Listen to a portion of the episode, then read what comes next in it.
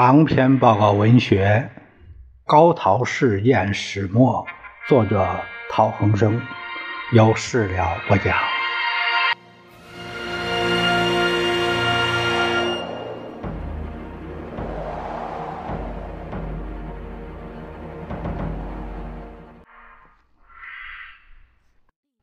第八章第一节第六次会议。日汪的第六次会议，那么这次会议啊，它是时间是十一月十日上午十一点半到下午四点半，这回时间更短了一些。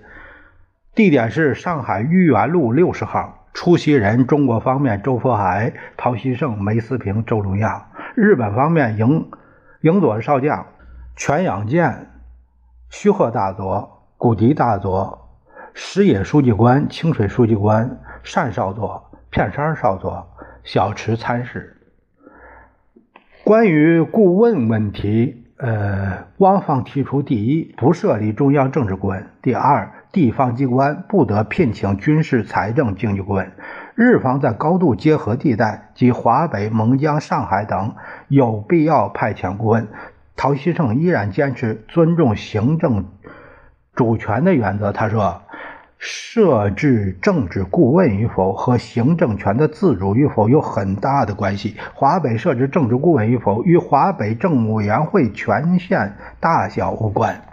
营佐他说，为慎重起见，中央政府不设置政治顾问，大使可以代为行使，但在华北没有政治顾问时，联络不方便。陶希圣主张。双方应以外交方式联络，避免干涉内政。他说：“刚才双方都谈到疏通联络部等意见，但是东京会议以来，同志一贯主张不通过干涉内政的形式进行联络，而是以外交形式呃疏通联络。当然，以外交形式联络时，还需要进行侧面联络。总之，要始终使其具有独立国家的要素。”派遣和聘请顾问的问题，双方翻来覆去的讨论，意见分歧莫衷一是。陶希圣感慨地说：“我想谈谈自己的感想，并考虑以同志的资格提出问题。陈的一本是，请以同志的身份来听啊。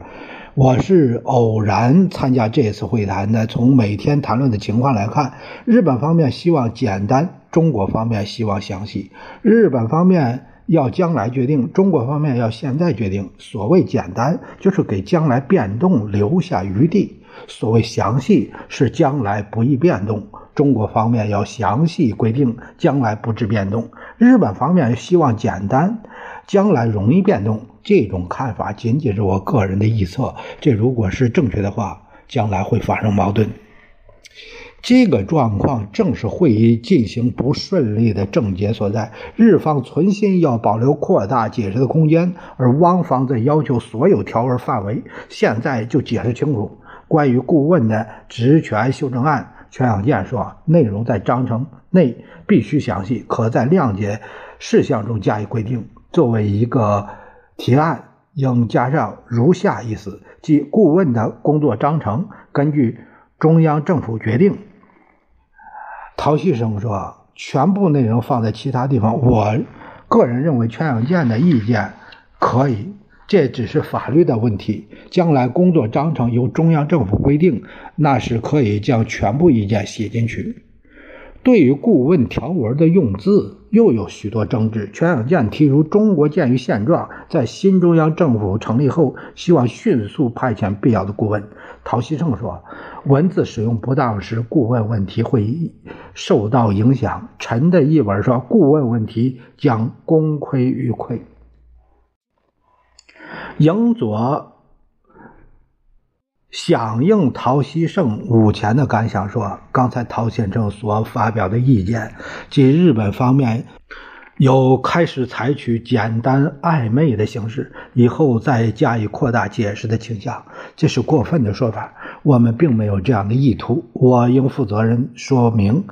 呃，我想从日本方面看来，日本是决定大纲，其余部分到能够决决定时才做决定。中国方面不能决定，现在也决定了，这是我的感受。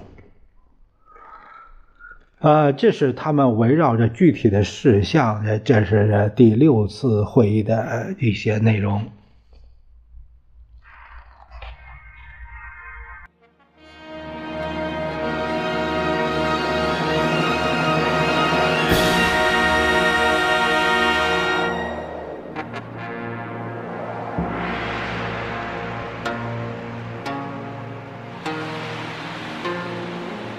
滚滚长江东。